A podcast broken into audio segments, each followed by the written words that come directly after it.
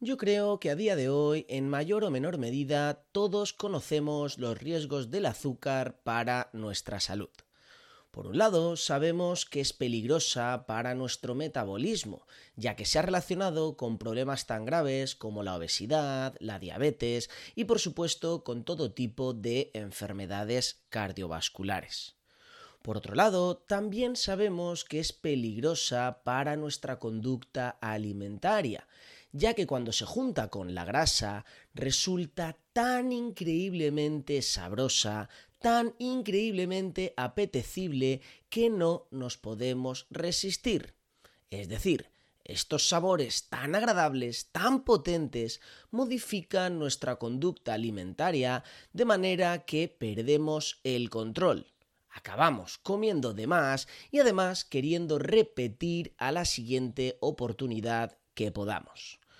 Como decía, es muy probable que ya conocieras todo esto. Y si es así, también es muy probable que sea gracias al invitado de hoy. Hoy he charlado un ratito con Antonio Rodríguez, creador de sinazúcar.org, cuyas populares fotos han servido para concienciarnos a todos sobre el azúcar oculto de los alimentos y también de sus riesgos. Hablaremos de cómo surgió la idea de este proyecto y por supuesto también del azúcar, qué tipos de azúcar existen, cuáles son sus riesgos, cómo podemos reducir su consumo y otros tantos temas. Musiquita chula y empezamos.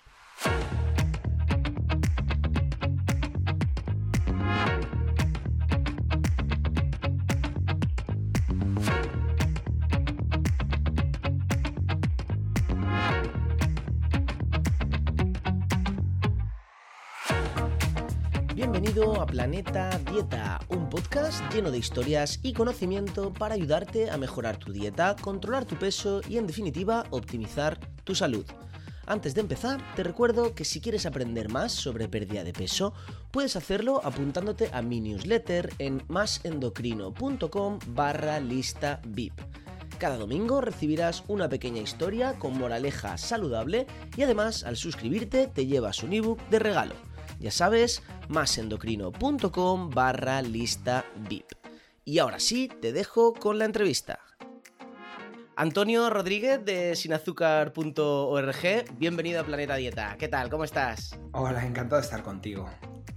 Bueno, muchísimas gracias. Lo primero, siempre lo digo, muchísimas gracias por prestarme tu tiempo esto vale mucho. Estamos aquí los dos ahora a la hora de la siesta, currándonos el podcast. O sea que de verdad, muchísimas gracias por aceptar la invitación. Gracias a ti por, confiar en mí y, darme una oportunidad para, poder estar contigo y con, la gente que, os escucha.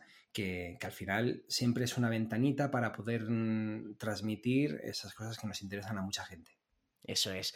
De hecho, me dices que gracias por la confianza, pero la confianza te la llevas ganando años, ¿eh? Esto, que no eres novato en estas cosas, que te sigo desde hace muchos años y la verdad es que ya te lo estaba diciendo antes de empezar que admiro mucho tu, trabajo y que creo que encima haces una, muy buena labor por, por, la nutrición a nivel de, salud pública. Pues muchas gracias. La verdad es que eh, esto mm, me lo tomo como un hobby, pero sí que es verdad que me llega feedback de la gente eh, que, a muchas eh, ayuda. Es decir, son, cosas muy sencillitas, pero hay, mucha gente que, está encantada de recibir estas píldoras de información y, sí que es verdad que, hay muchas personas que te, mandan mensajitos de, oye, me encanta cómo lo haces o lo que dices, o me has aclarado muchas dudas, o desde que te conozco he dado un cambio en, mi alimentación, o sea, que todas esas cosas eh, me, me dan bastante alegría recibir este tipo de, correos.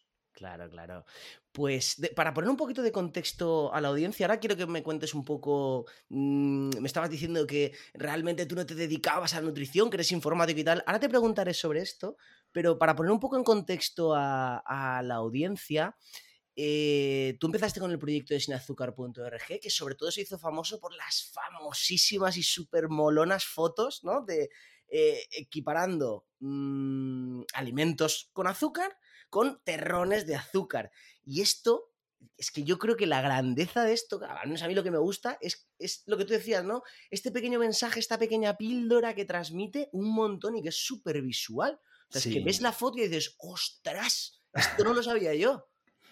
Bueno, pues mira, como te comentaba eh, antes, eh, fuera de la grabación, yo soy ingeniero informático. No, me dedico a nada, profesionalmente a nada que ver con la nutrición.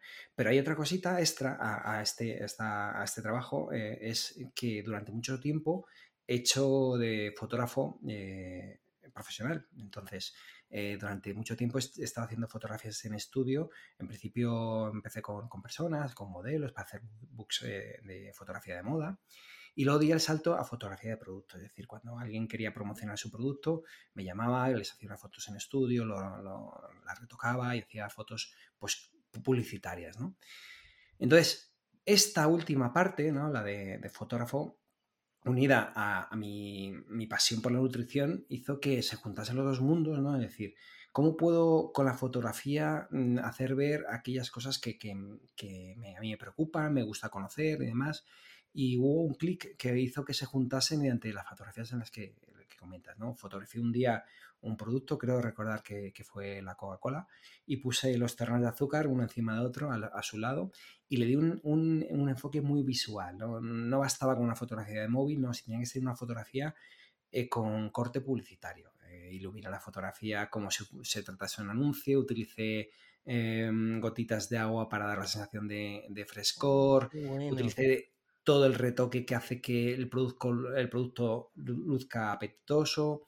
Al final intentas eh, dar una imagen muy profesional, muy parecida a una imagen publicitaria. Y es, parte de, lo que se encuentra la gente, el, choque entre una fotografía que parece un anuncio, pero por otro lado no te está anunciando lo buena que está la Coca-Cola. Que también, ojo, cuidado, porque muchas veces la gente me dice, ostras, es que veo tus productos y da ganas, de, de, comerme, yo qué sé, por ejemplo, un donut, ¿no? Porque lo, muestras ahí tan apetitoso. Pues es parte, ¿no? Es una, especie de forzar un clic en el cerebro, una disonancia cognitiva en el que, por un lado, digas, mira qué bueno está este producto, pero por otro lado, ostras, qué azúcar tiene, ¿no? Y eso intenta que eh, al consumidor que, se le quede grabada esa fotografía y cuando vaya, por ejemplo, al, supermercado y vaya a coger el donut, le aparezca ahí como, como de, su, subconsciente salte la fotografía, la maldita fotografía del donut que maldita la hora cuando, cuando la vio y, lo dio me gusta, ¿no? Es, una forma de, ser eh, muy visual, de comunicar de una forma muy sencilla, porque en la época que, que, que, salió esto, pues había, en la época de los blogs, en la que había artículos de 10.000 mm, palabras en el que decían por qué no debíamos consumir azúcar. Pero yo me leía esos, no llegaba en el segundo párrafo. Sí, el azúcar es mala, malísima, ¿no? Pero yo necesito algo, algo más, algo eh, en la época de Instagram, eh, una imagen que, que, me comunique eso y ni siquiera leer el texto. La imagen me, me debería valer, ¿no? Y eso es lo que intenté y parece ser que funcionó. Muy bien. Bueno, es el, una imagen vale más que mil palabras, ¿no? Eso es. Me explica la fisiopatología, que si esto lleva tantos gramos, ya, ya, pero veo la foto y cuando voy a comprarlo, mm, lo mismo devuelvo el donut al stand, ¿eh? Pues esa era la idea y, por lo visto, bueno, es algo que, funcionó, tuvo, tuvo éxito nada más arrancar y empecé con, la gente de mi entorno y hasta llegar a, pues no sé, 10 millones de visualizaciones de las fotos. Que, ¡Ostras! ¡Qué grande! Que al final piensa que, una de cada cuatro personas de, ha visto eh, mis, fotografías, ¿no? Entonces, al final, a veces te, asusta esto, ¿no? Decir, es que esto ha llegado demasiado lejos. Ya ves. ¿Y tú, pensabas que, esto llegaría tan lejos, que sería tan popular? ¿O pensabas que iba a ser nada típico? Bueno, como el que abre un, abre un blog, ¿no? Y lo lee. Pues que va, mira, el, primer día que, se lanzó así un poquito fuerte, que salió en un, periódico que fue El, el Mundo, o El País, eh, salió en portada una fotografía de En El País, yo flipaba, ¿no? Claro. Eh, acto seguido se presentó eh, el equipo de informativo de Antena 3 en la puerta de mi casa para hacer una entrevista y salir en el, telediario de a mediodía, ¿no? De, y decía, no, esto yo flipaba. Pero yo decía, a ver, Antonio, esto va a ser cuestión de dos días, no, no, no, no va a ser, pues eso, un minuto de gloria jamás pensé que iba a durar más de un, dos, tres días, ¿no? Y, fíjate, ahora mismo estamos haciendo una, entrevista en el que mm, al final sigue interesando esto después de siete años, ¿no? Pues no, no pensé jamás. Siete años. No pensé que después de siete años seguiría la gente interesada por este tema y hablando de, mi proyecto, hablando del azúcar, hablando de, de todo esto. Qué guay.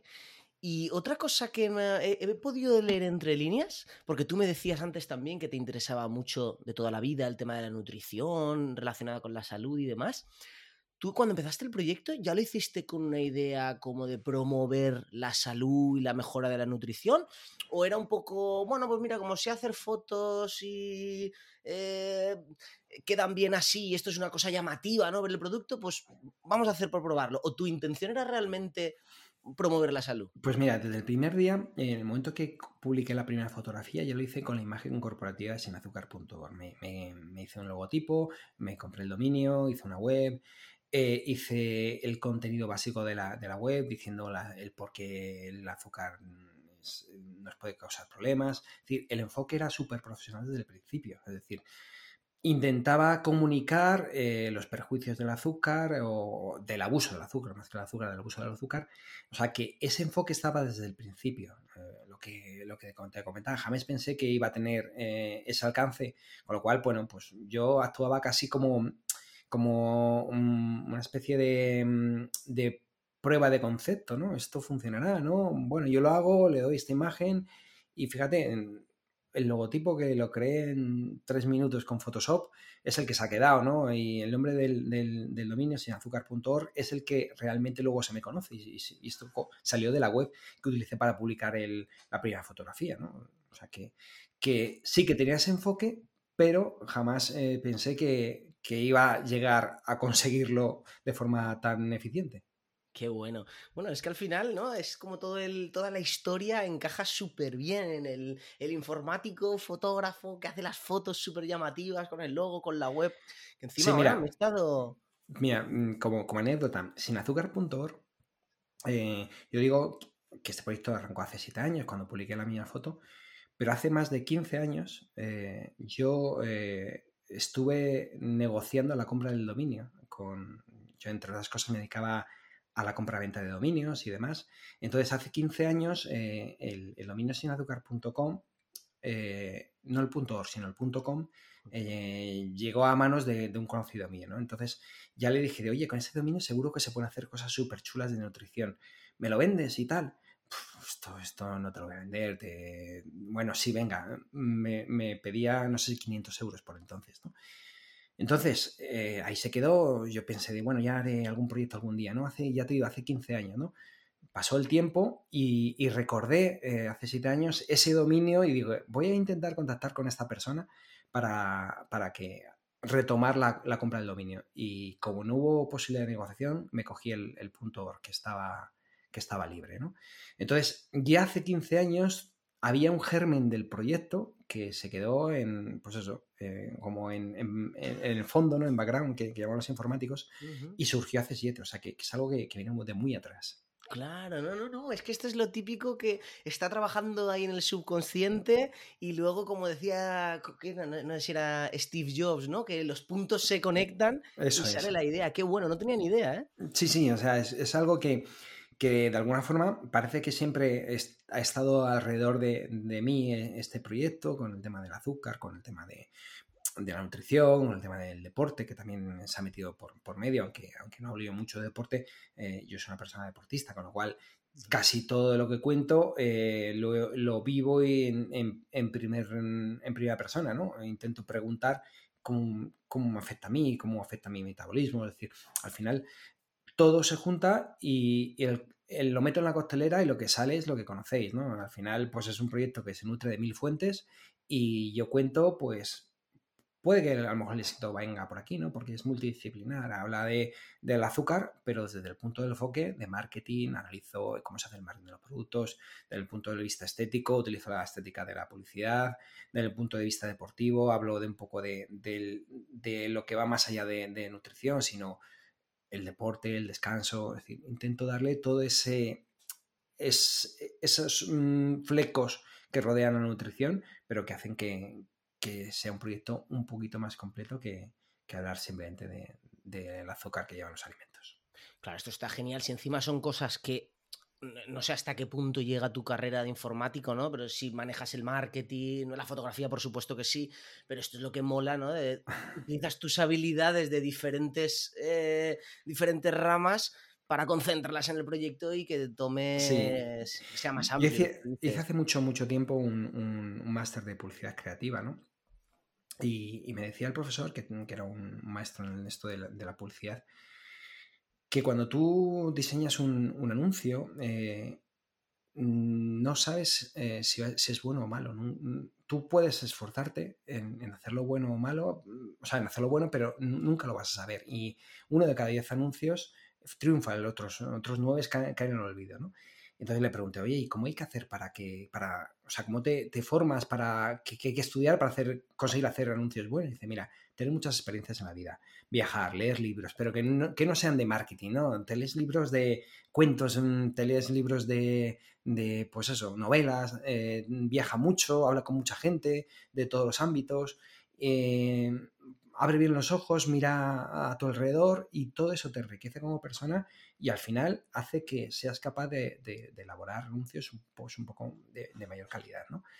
Aún así, tienen nueve posibilidades de 10 de fracasar, ¿no? Pues, pues esto es igual, con, el tema de, las redes sociales o de un proyecto como el de Sin Azúcar o, como muchos que, de tus oyentes que pueden tener proyectos personales, al final no hay una varita mágica, es, es intentar nutrirte de mil fuentes y, intentar que, cruzar los dedos y que salga algo bueno, ¿no? Yo tengo un, bueno, un amigo, un conocido, que habla de siempre de cómo trata la creatividad de decir, tú metes cosas en la coctelera, ¿no? Metes ideas y al final se trata de eh, meter ideas de diferentes fuentes que copulen entre ellas y que engendren nuevas ideas. Y digo, ostras, es que es muy buena esa, ¿eh? Claro, es, al final eh, hay algo dentro de nuestro cerebro que, que mm, toma decisiones de forma autónoma. No, no, sabemos mm, en qué momento una idea sale a la luz, pero posiblemente cuando no estemos pensando en ella. ¿no? Al final es, juntar eh, muchos inputs para generar un output, que es un tema de informática. ¿no? Eh, nútrete de mil fuentes y ya vendrá la idea buena. Eso sí que te pille trabajando, ¿no? Al final. es verdad. Cuando, no sé si fue Edison el que decía que el, resultado de, un, de un trabajo bueno es el 99% o sea, el 99%, o sea, un 1% inspiración y un 99% transpiración, es decir, sudor. Es decir, trabaja duro el 99% de las veces, que la inspiración, pues ya llegará, pero que te pille trabajando. Sí, sí, es verdad, esa que te pille trabajando. Muy bien. Oye, Antonio, volviendo al tema del azúcar. Luego repasaremos el tema del marketing, porque mira, esto no tenía preparado, pero es otra cosa que, que me interesa mucho. Pero ya que el proyecto es sin azúcar, volviendo un poquito a este tema, eh, he estado mirando en tu web y realmente pones artículos súper completos. Bueno, he visto que tocas todos los palos, los típicos mitos de azúcar que por ellos te preguntaré. Pero para, empezar un poco por lo básico, ¿cuáles serían los tipos de azúcar que diferenciamos? Por los que muchas veces te, incluso te tiran, he visto algo de, de hate, ¿no? De, no, pero esto no es azúcar libre, ¿no? Pero esto es la miel, no sé qué así a un modo básico, ¿cuáles son los diferentes tipos de azúcar en los que nos debemos fijar en la alimentación? Pues mira, lo normal es que utilicemos la clasificación de la Organización Mundial de la Salud, en que, divide los azúcares entre eh, azúcar intrínsecos y azúcares eh, libres. El azúcar intrínseco es el que llevan los alimentos de forma natural. Por ejemplo, cuando tú tomas un plátano, te lleva un azúcar que, no es que se lo añadamos nosotros, sino que forma parte de, la fruta, ¿no? Eh, ese, ese ese azúcar, el cuerpo lo metaboliza de forma diferente al, resto de los azúcares. ¿no? Por ejemplo, el azúcar añadido es el que el fabricante, o bien nosotros, cuando añadimos al café o al té o, a, un, postre le damos azúcar, eh, ese sería el, concepto de azúcar eh, añadido. Cuando el azúcar añadido lo añade el, fabricante, pues lo tiene que indicar en los ingredientes. Entonces, ese, la Organización Mundial de la Salud nos dice, oye, cuidado que ese es el que nos puede perjudicar porque no va asociado a la fibra, porque al final eh, se utiliza para mm, provocar cierta sensación de placer y que al final nos, nos altera mm, y hace que comamos más. Pero luego hay una clasificación eh, tercera que es el azúcar libre, ¿no? Y es aquí están en, en, los dos terrenos, porque puede ser intrínseco en el sentido que puede provenir del propio, por ejemplo, la fruta, pero eh, se encuentra en un formato, en una estructura molecular o, una estructura eh, interna del, alimento que hace que esté muy biodisponible y que se absorba rápidamente. ¿Dónde, está el azúcar libre? Por ejemplo, en los zumos. Cuando tú exprimes una naranja, el azúcar intrínseco que tiene, que está asociada a la, fibra, se separa de la fibra y queda, por así decirlo, como integrada o como dentro de la estructura, entiéndeme, dentro del, agua, ¿no? Eh, está en, disolución con, el agua de, la, fruta. Entonces, cuando tú tomas un, zumo de naranja, por ejemplo, ese azúcar es muy absorbido, es, absorbido muy rápidamente, ¿no? Porque, porque, ya digo, no está asociado a fibra. Ese azúcar es el que la Organización Mundial de la Salud lo denomina azúcar libre. Y con ese azúcar también tenemos que tener cuidado, porque entonces, ¿dónde vienen los mitos? No, no porque un zumo de naranja es saludable, porque el azúcar que tiene es natural, como si natural significase eh, beneficioso y no es así, ¿no? Entonces, eh, a raíz de eso surgen un montón de mitos, un montón de confusiones, ¿no? Por ejemplo, con la miel, que también es un azúcar libre. Es decir, ahí es donde hay que leer muy fino. Claro. Bueno, aquí justo los dos ejemplos que has puesto en la miel y en los zumos, pues eso, todo lo natural del mundo, pero lo vemos en los pacientes con diabetes. Un paciente con diabetes, si se toma un zumo, el chute de insulina rápida que se tiene que meter, y aún así a lo mejor no lo controla. claro, es súper rápida absorción, hace un pico de glucemia increíble en sangre y al final eso cuesta de contrarrestar. claro, Es, lo que eh, al final eh, la Organización de la Salud intenta transmitirnos, ¿no? que, hay tipos de azúcares en los que, porque aunque molecularmente sea el mismo azúcar, eh, es lo que tú dices, la, absorción hace que, se pase más rápidamente a la sangre, hace que aumente un pico glucémico, hace que eh, se eleve la, insulina en el caso de, personas que, no sean diabéticos tipo 1. Eh, y eso, cuando se repite día tras día, pues al final puede provocar una fatiga a nuestro metabolismo, ¿no? Del, tipo una, una, resistencia a la insulina, una diabetes de tipo 2, etcétera. Claro. ¿Y qué pasaría con el famoso, la famosa bollería o, productos de panadería de calidad? El típico, no, yo me como un croissant, pero lo hacen en esta panadería que es súper buena, que es casero, doctor. me dicen a mí. O yo me como un bizcocho, pero lo hago yo, doctor, no se preocupe. ¿Qué pasa con Bueno, pues es lo que digo, la dicotomía entre, entre lo, industrial y lo casero, ¿no? O que es lo que es lo mismo entre lo natural y lo artificial. Es, parece como hemos demonizado eh, los ultraprocesados y a cambio nos estamos llevando un, halo de, producto saludable a lo casero, lo que hacemos nosotros, ¿no? Y, eso, eso hay que verlo en el montón de productos eh, de recetas healthy que, vemos en Instagram, ¿no? Al final, eh, que lo haya hecho una fábrica con maquinaria o que lo haga tu abuela con sus manos y con la receta tradicional, no altera demasiado el impacto que tiene para la salud. Es decir, sí que es verdad que, hay otros ingredientes, por ejemplo, tu abuela a lo mejor lo hace con, imagínate, aceite de oliva y la fábrica lo, hace con, grasa de palma, ¿no? Ahí sí que podría haber diferencia, pero en lo relativo al azúcar, si tu abuela echa cuatro cucharadas y la fábrica lo echa cuatro cucharadas, el impacto metabólico va a ser lo mismo, ¿no? Es decir, no debemos caer en ese tipo de excusa para, consumir productos que obviamente están cargados de azúcar, ¿no? Sí, sí, pues este mito te digo yo que está arraigado, pero a más no poder. O sea, la de gente que me viene a la consulta, no conozco a nadie que no tenga claro que un donut o una Coca-Cola es malo porque lleva azúcar y lo que quieras.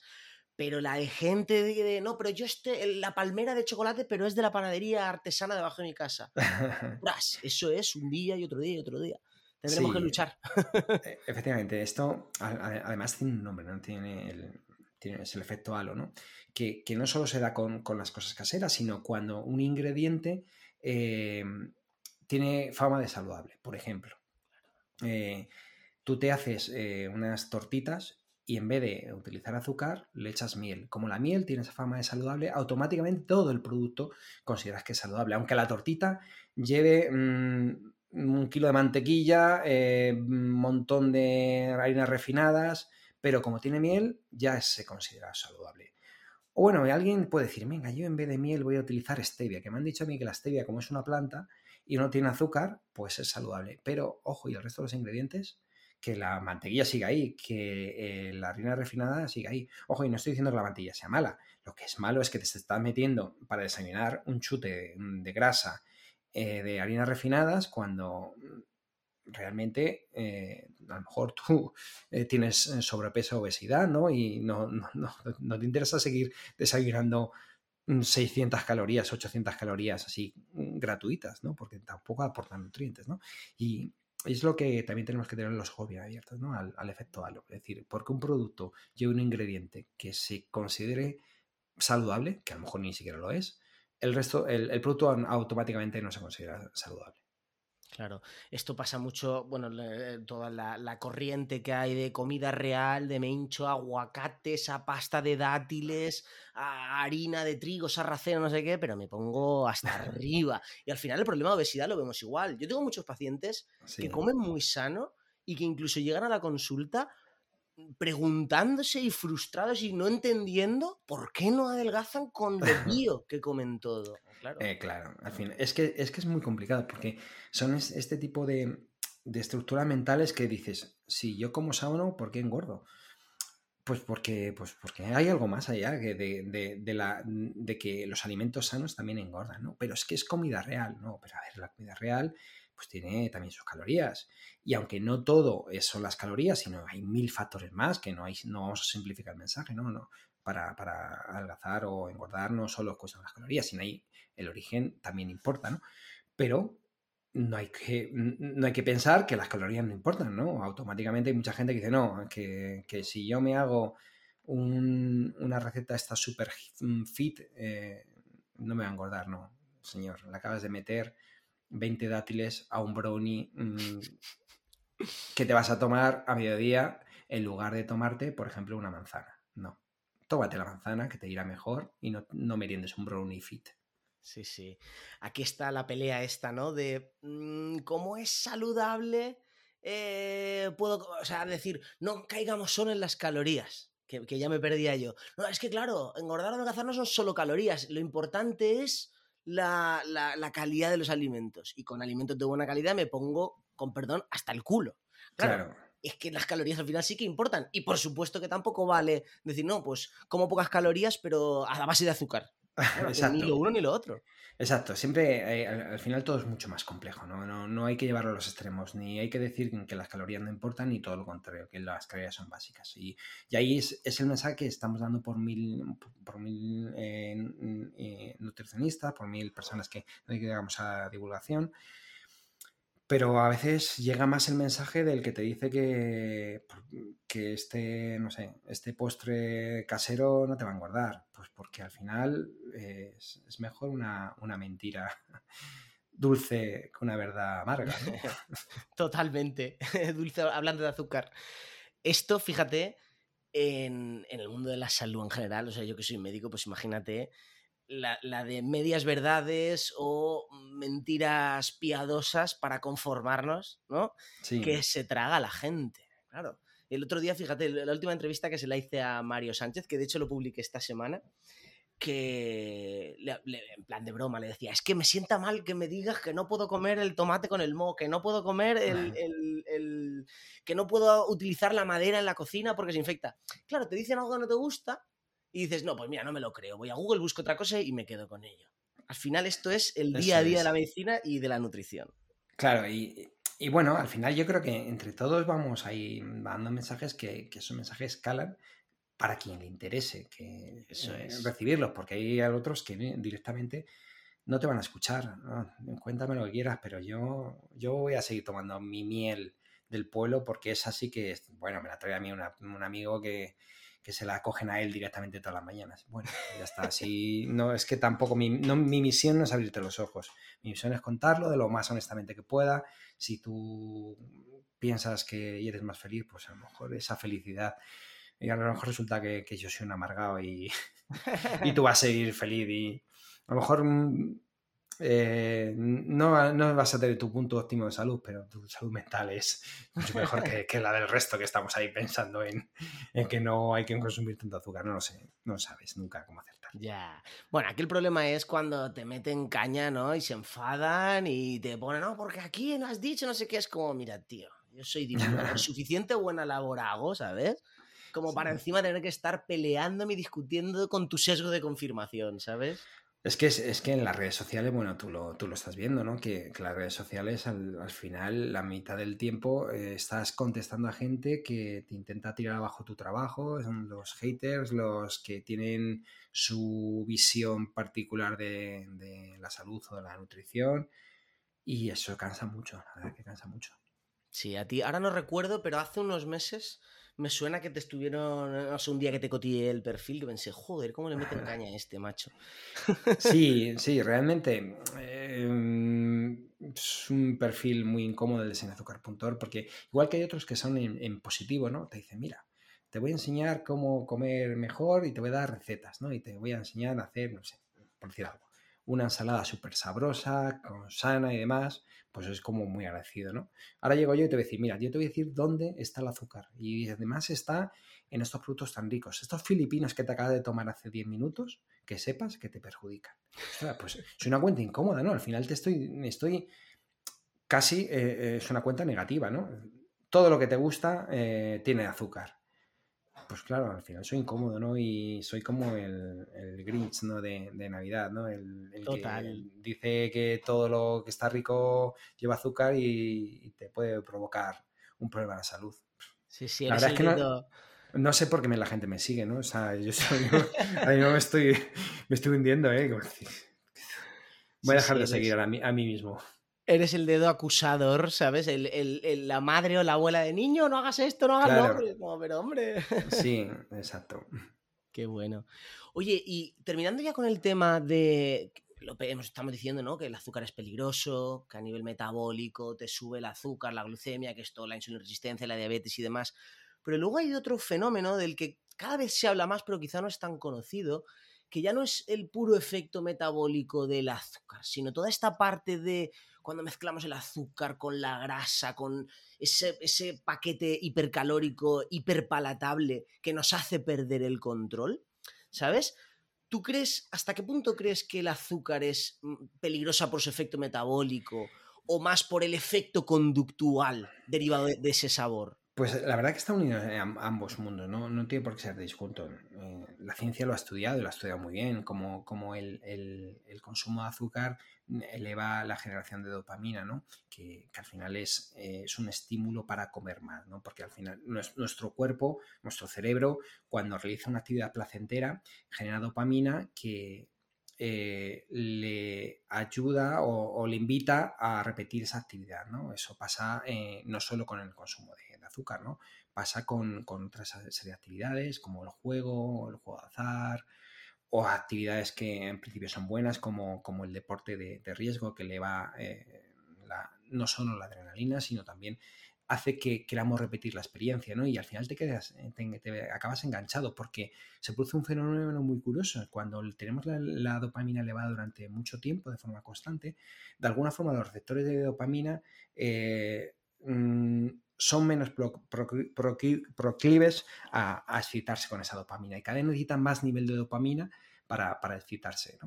Y si llegas a un nivel de dopamina normal, por así decirlo, el, que está presente eh, con una situación normal, ellos notan esa, deficiencia, es decir, no, yo estoy como de bajón, ¿no? Es, el, famoso mono de, la, gente cuando, yo qué sé, está acostumbrada a una actividad especial, ¿no? O cuando pues eso, o incluso a una dependencia, a las drogas, o a una persona, o una persona incluso, es decir, que, que si no tienes a esa persona cerca, o no tienes eh, eh, la ludopatía, o sea, si no tienes el juego azar cerca, o el alcohol, o sea, o cosas que no tienen por qué ser intrínsecamente malas, ¿no? Pero cuando no lo tienes, estás como triste, estás como de bajón, y para estar a un nivel normal, ya no digamos eh, alegre, sino a un nivel normal, tienes que consumir eso que te genera a ti eh, ese pico de dopamina, ¿no? Al final, es, tiene lógica en el mundo eh, si, conocemos nuestros orígenes, ¿no?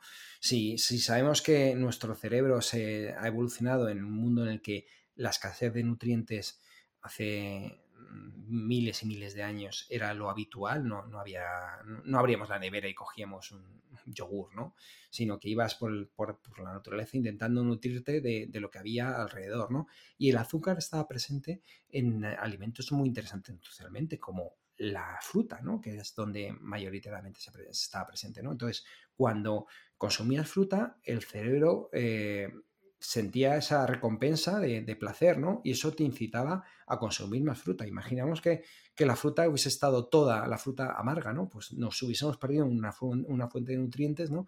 Y al final no, no, hubiésemos consumido fruta y posiblemente haría que, tuviésemos peor nutrición y a lo mejor hay algún gen que te hace que no percibas eh, eh, ese, ese, el azúcar tan, tan, de forma tan deseada y, y se llegó a extinguir ¿no? ese, esa, ese gen porque no, no, no, fue capaz de pasarse a las siguientes generaciones, ¿no? porque esa persona pues a lo mejor eh, estaba desnutrida. ¿no? Claro, si era el que menos comía. Eso, al final, el azúcar era un sistema de recompensa. ¿Qué pasa? Que hemos cambiado completamente eh, el entorno. Antes eh, escaseaba la comida y ahora en nuestra sociedad tenemos comida por todos lados y a todas horas. Es decir, Mm, venimos del trabajo, para echar gasolina, vamos a pagar y me voy a tomar un Kit que, que, lo tengo aquí justo a la altura de la caja cuando voy a pagar y me lo hago porque parece que me ha entrado hambre. Pero si hace tres horas que has comido, no puedes tener hambre. Lo que tienes es esa necesidad, porque encima vienes estresado del atasco, tienes esa necesidad de, de que anestesiar tu cerebro, pues lo que hablábamos antes de la, de la dopamina que te produzca un, pico de, dopamina, no, no, solo dopamina, sino la insulina, o sea, todo lo que hay detrás, ¿no? Metabólico, que haga que tú te montes en el coche y digas, pues ha estado bien esta pausa, ¿no? Pues así con todo, ¿no? Bueno, encima esto es a nivel de marketing, aprovechando, estos son los que te dicen, márcate la pausa, ¿no? Era el paréntesis o algo así, el famoso. Eso es, fíjate, el, marketing iba orientado a eso, como eh, corta el trabajo, eso aburrido, y tómate un Kit Kat, que es la pausa en el que te va de alguna forma a, dar esa chispa, ¿no? Al final, eh, lo que busca la industria es que lo, tomes los productos a, a, cualquier hora y que repitas, ¿no? Por ejemplo, las Pringles, cuando haces pop, ya no hay stop. Te están diciendo nuestras Pringles son adictivas, pero son adictivas porque las hemos diseñado así. Nosotros cuando diseñamos la fórmula de los Pringles, añadimos la cantidad exacta de grasa y la cantidad exacta de sal para que tu cerebro se vuelva loco, ¿no? Y esto en, cuando tú, eh, cuando, cuando la industria elabora un, producto, hace un montón de catas y, una de las cosas que hace es eh, ver el nivel de adicción. Preguntan, oye, ¿cuántas, ¿cuántas de estas te comerías? Y al final han quedado, las, que, las, las Pringles que no han salido al mercado son aquellas que o se quedaban cortas de sal o se pasaban de sal, porque tú empiezas a añadir sal y en un momento que el consumidor se toma dos y no le apetece otra, porque están tan saladas que a lo mejor el, placer en boca es suficiente cuando comes una, pero no comerías 50 mm, más, ¿no? Entonces ese producto no se vendería tanto. Está milimetrado para que cuando claro. no hay stop. Sí, sí. Exacto, y es, lo que quieren los fabricantes, vender más. Al final estamos en una sociedad en la que busca que los productos se vendan porque es, el capitalismo que tenemos. Pero y entonces, ¿qué hacemos nosotros para defendernos de todo esto? O sea, si estamos rodeados de azúcar hasta arriba, ¿qué podemos hacer para defendernos? Lo primero es tener información, es decir, no, no puedes tomar decisiones si no conoces toda esta información. Es decir, tienes que ser consciente de que hay productos que son adictivos, por el azúcar o por, pues eso, las grasas o el sal. Tienes que saber que eso te puede provocar un problema en tu salud si, si abusas de ello, pero no hay que eh, tener miedo al azúcar o a la sal o a las grasas o a, estas combinaciones, ¿no?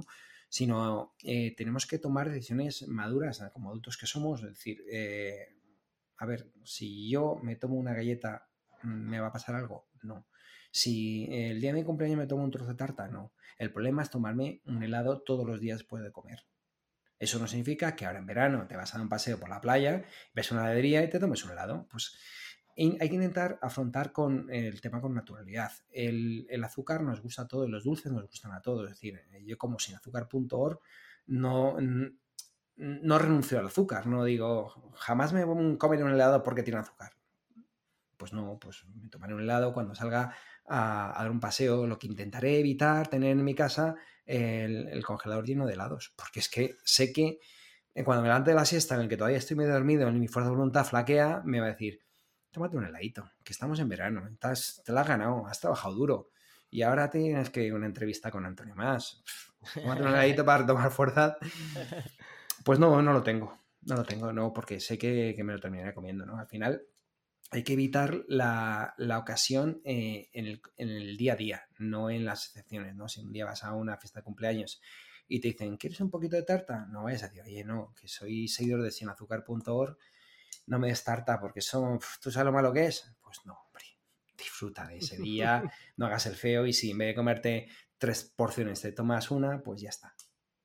Ya ves. Oye, y ahora que me ha entrado la curiosidad. Cuando tú vas a una fiesta, ¿te ofrecen helados y esas cosas o a ti te marginan y te dejan, no, cuidado No, este"? sí, sí, sí, sí me ofrecen. De hecho, em, lo habitual es, yo que sé, imagínate que te vas a comer con, un amigo, ¿no?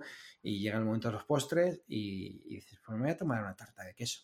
Te miran todos, ¿no? Todos te miran, ah, o sea, que eres un impostor. Sabía yo que, o sea, tanto decir que... Mm, y muchos de ellos parte en broma y yo creo que parte en serio, sacan el, móvil como diciendo, ¿y si ahora te hago una foto te hundo? Es verdad. sí, sí, me lo dicen. Dijo, no, dame una foto. Porque yo, yo consumo azúcar. Lo que, no, lo que no hago es consumir 50 gramos de azúcar diario. Pues a lo mejor consumo, imagínate, ese día que salgo a cenar me consumo una, porción de tarta o medio si voy con mi pareja, pues lo, lo, comparto. Y al final que son 15 gramos de azúcar en, en el día en este día que ha salido a cenar, pues no supone ningún problema metabólico, ¿no? De hecho, la Organización Mundial de la Salud nos pone un límite orientativo de 25 gramos diarios. Si tú te tomas 10 gramos, pues eso, en un, en un helado o 15 en un helado, pues, pues, no te va a pasar nada, ¿no? Vale.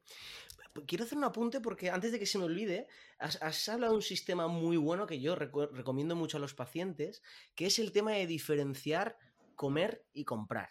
Es decir, Tú hmm. puedes, eres totalmente libre para comer ya no solo azúcar, sino cualquier porquería que te dé la gana, pero una cosa es comprarlo y otra cosa, o sea, perdona, una cosa es comerlo, por comer digamos que puedes comer de todo, pero otra cosa muy distinta es comprarlo, que es, meterlo en tu casa, metértelo en tu terreno, con lo cual delegar el poder de decisión en ese momento en el que has bajado la guardia, como tú dices. Mira, cuando tienen niños pequeños se ve muy claro, ¿no? Tú, tú puedes tener en, en, la nevera, puedes tener yogures normales y yogures azucarados. Si tienes los yogures normales y los azucarados, el niño cuando abre la nevera, como le gusta el sabor dulce, te va a decir, yo quiero uno de esos de, de fresa.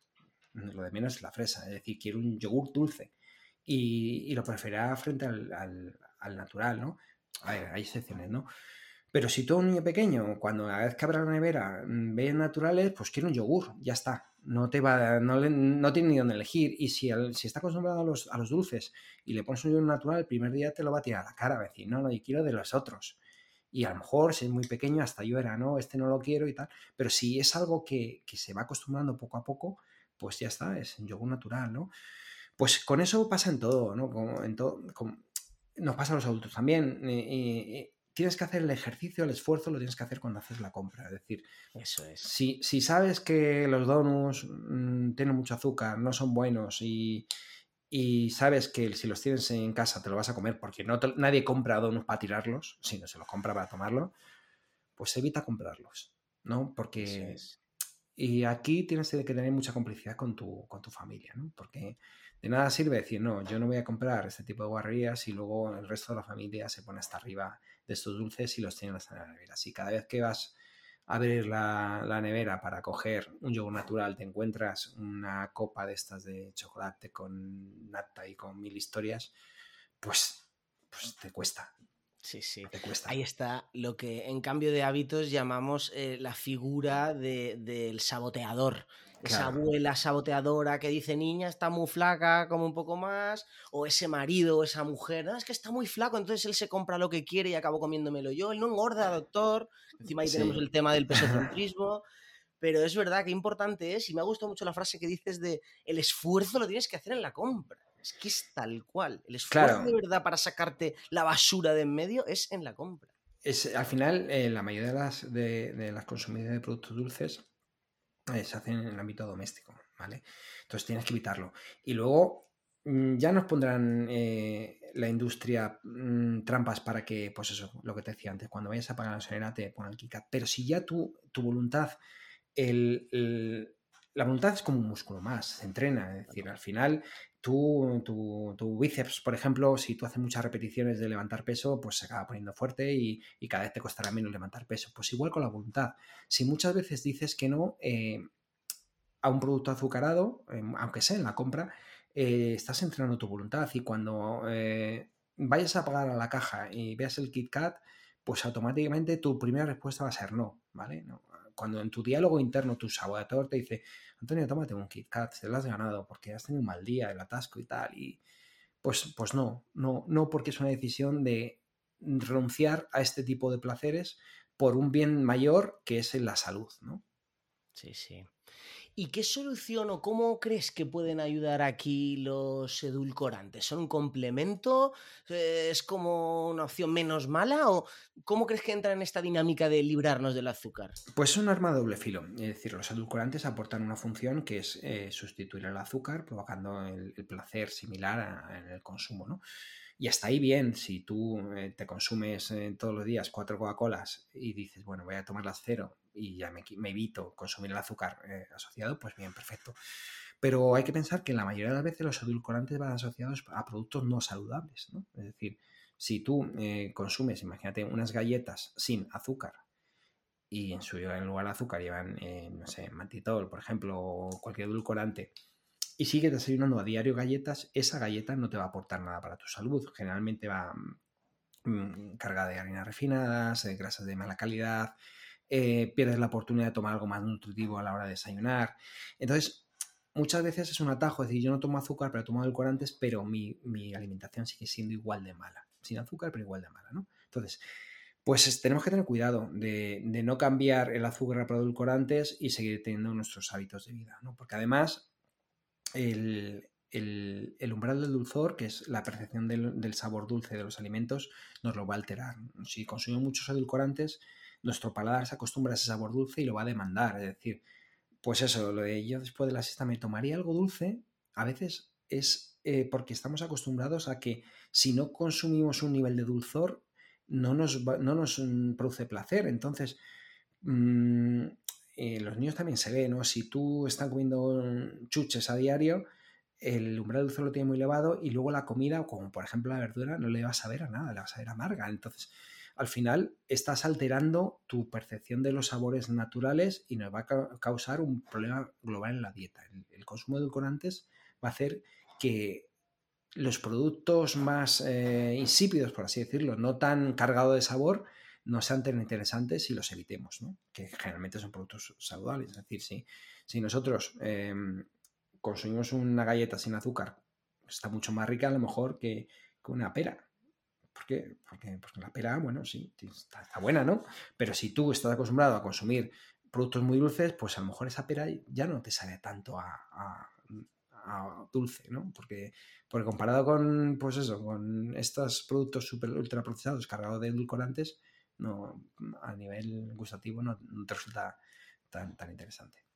Claro, aquí entra un poco lo que comentábamos antes del efecto del propio dulzor sobre la conducta.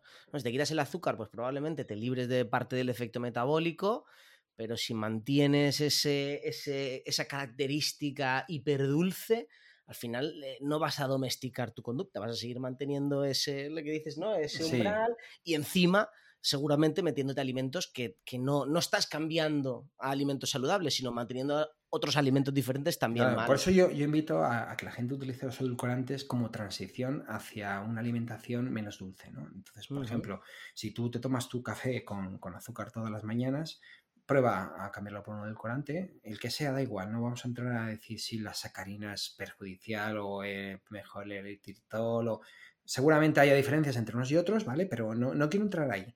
Quiero entrar a que utiliza edulcorante y vete reduciendo paulatinamente. Si te tomas, yo que sé, un edulcorante líquido, por ejemplo, le algo, cuenta las gotas que te echas. 10, mañana échate 9, pasado 8 y así hasta que un día tómate el café sin azúcar. Y te aseguro que, una vez que llegues al punto de tomártelo sin azúcar, no querrás volvértelo a tomar dulce nunca más, ni con azúcar ni, ni con edulcorantes, ¿no? Ese paso que das lo puedes hacer con la medida de alimentación, ¿no? Obviamente no puedes decir voy a tomarme galletas cada vez un poco menos dulces, ¿no? Pero sí que puedes decir, eh, en vez de galletas voy a tomarme, no sé, una tostada para desayunar, ¿no?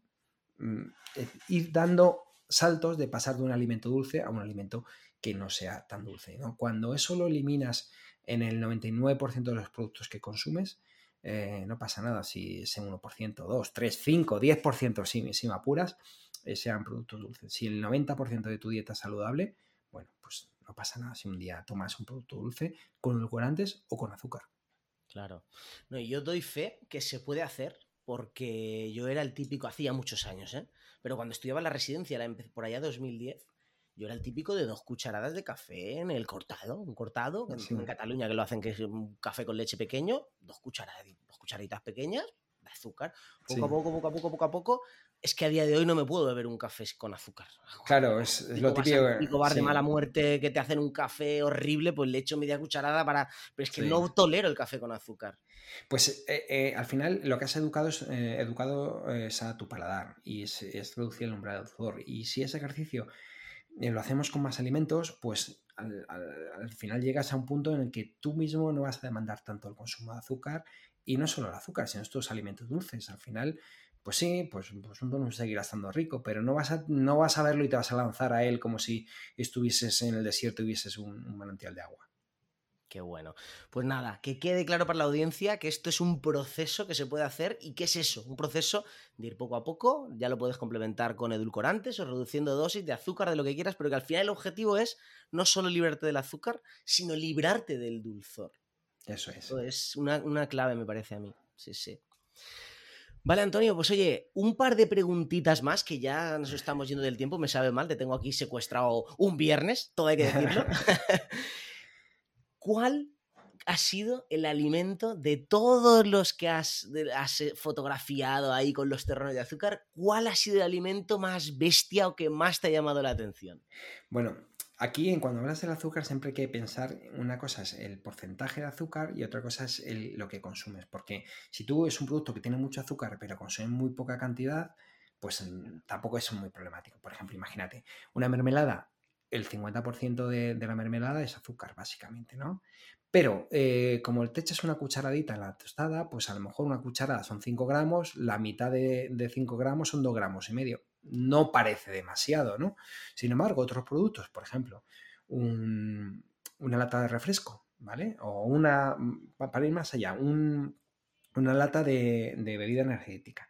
Tiene un, imagínate, un 10% de azúcar, pero como te estás tomando latas de, 500 mililitros, por ejemplo, un Burn que tiene 500 mililitros, se te va casi a, a cerca de 20 terrenos de azúcar. 20 terrenos de azúcar, que por 4 gramos son casi 80 gramos de azúcar que te estás tomando. Imagínate que de 20 son, al final, eh, pues como si te tomases 10 sobres de azúcar en, el café, ¿no?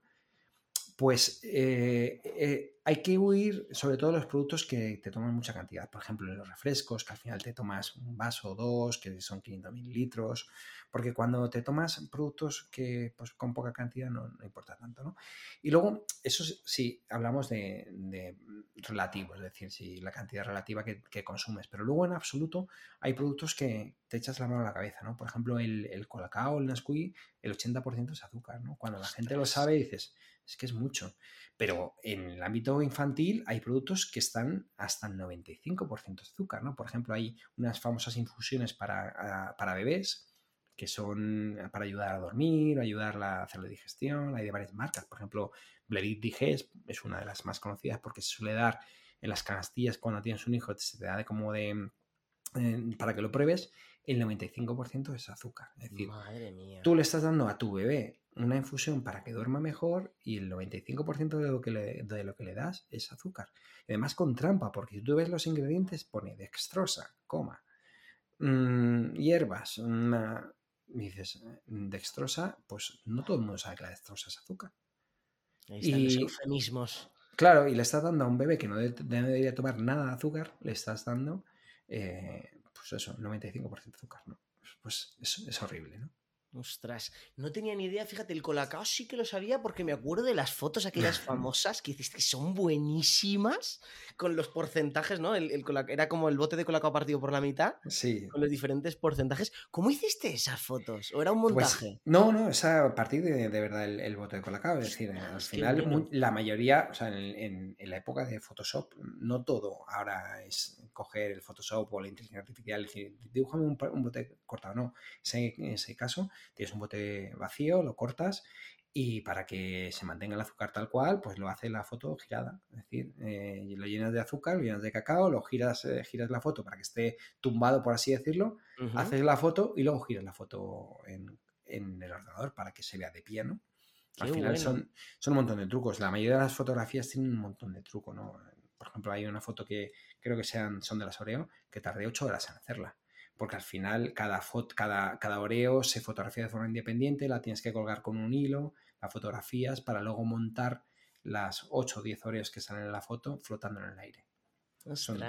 Pues oye, voy a poner la foto del colacao porque esa me acuerdo que me, que me llamó la atención. La voy a poner en las notas del programa para que la vea la gente. Pues sí, sí. Bueno, Antonio, pues estamos llegando al final y básicamente para acabar, eh, cuéntanos, ¿dónde te puede conocer la audiencia que quien quiera saber más de ti? Pues en, redes sociales podrán encontrar en, todas que redes sociales eh, en la cuenta sinazúcar.org y ahí mm, eh, sobre todo más visuales Instagram, pero soy muy activo en, Twitter, en, Facebook pues está como está un poco de capa caída, la mayoría de los, de los divulgadores mm, cada vez nos pasamos menos por Facebook. TikTok también he hecho algún pinito y demás, así que cualquiera que busque en las redes sociales por ahí encontrará.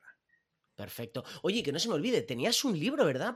incluso diría que no, ¿no sacaste uno con Pablo Zumaquero? Em, tengo tres libros. Eh, vale, ah, pues cuéntanos esto también. Pues el, original que saqué hace cerca de cuatro años, el, libro de sinazúcar.org, era eminentemente fotográfico. Que ese es el, que recogía las fotografías que estaban en redes sociales y las ponía en papel, básicamente. ¿no? Y bueno, tuvo su recorrido. Luego con Pablo Zumaquero eh, eh, sacamos un libro varios, varias personas en el que yo me encargué un poco más de la edición de la fotografía y es el método SIN, que se, puede, eh, se puede comprar en formato digital. En el método SIN se busca en Google y, y está muy bien porque Pablo es un crack y, el contenido es, es, fabuloso. O sea, si, si, queréis algo de que os diga en positivo qué comer, cómo, cuándo y demás, y con, con recetas, eh, pues el método SIN. Y luego el, el libro que he sacado eh, este, este año es La vida es más dulce sin azúcar. el año pasado, La vida es más dulce sin azúcar. Y en este es un poco, pues todo lo que hemos hablado, es decir, todo esto que hemos estado hablando, pues en formato libro, es decir, dónde está el azúcar, qué diferencia hay, qué, cuáles son estos consejos. Y, está bien en el sentido de que eh, yo cuando lo, escribí intenté contarlo eh, de la forma más sencilla posible, más eh, menos técnica, mm, intentando que lo pudiese entender hasta mi madre, ¿no? Cuando mi madre leyó el libro, dijo, ah, o sea, que el azúcar es malo. Digo, mamá, o sea, siete años contando esto del azúcar, eh, pues creo que lo entendí. Bueno, creo. Digo creo porque cada vez que voy me sacan unos postres de estos hiperazucarados cada vez que voy a comer con ella y, y todavía digo, pero mamá, pero a ver, ¿por qué comes un poco de... Eso es. Pero bueno, eh, en resumen, que, el libro está pensado para, todos los públicos de una forma muy, muy amena, muy divulgativa y, lo pueden encontrar, por ejemplo, en, cualquier librería o en Amazon. ¿no? La vida es más dulce sin azúcar. Perfecto, no, dejaré los enlaces en las notas y así que, que lo tengan bien a mano. Bueno, Antonio, pues oye, muchísimas gracias. Me lo he pasado pipa y he aprendido un montón. O sea que genial. Yo supongo que, la, vamos, supongo no, estoy seguro que la audiencia también. Muchísimas gracias por pasarte y nada, mm, pues hasta la próxima, porque a ver si hay próxima. Gracias a ti por la invitación y poder contar eh, conmigo para eh, hacer llegar a, la gente que te sigue y te escucha. Genial. Un abrazo, Antonio. Gracias. Adiós. Y nada más, querido compañero, esto ha sido todo por hoy. Si te ha gustado y quieres ayudarme, recuerda que puedes hacerlo dejando una valoración de 5 estrellas o un comentario en tu plataforma de podcast favorita. Muchísimas gracias por escuchar y un abrazo.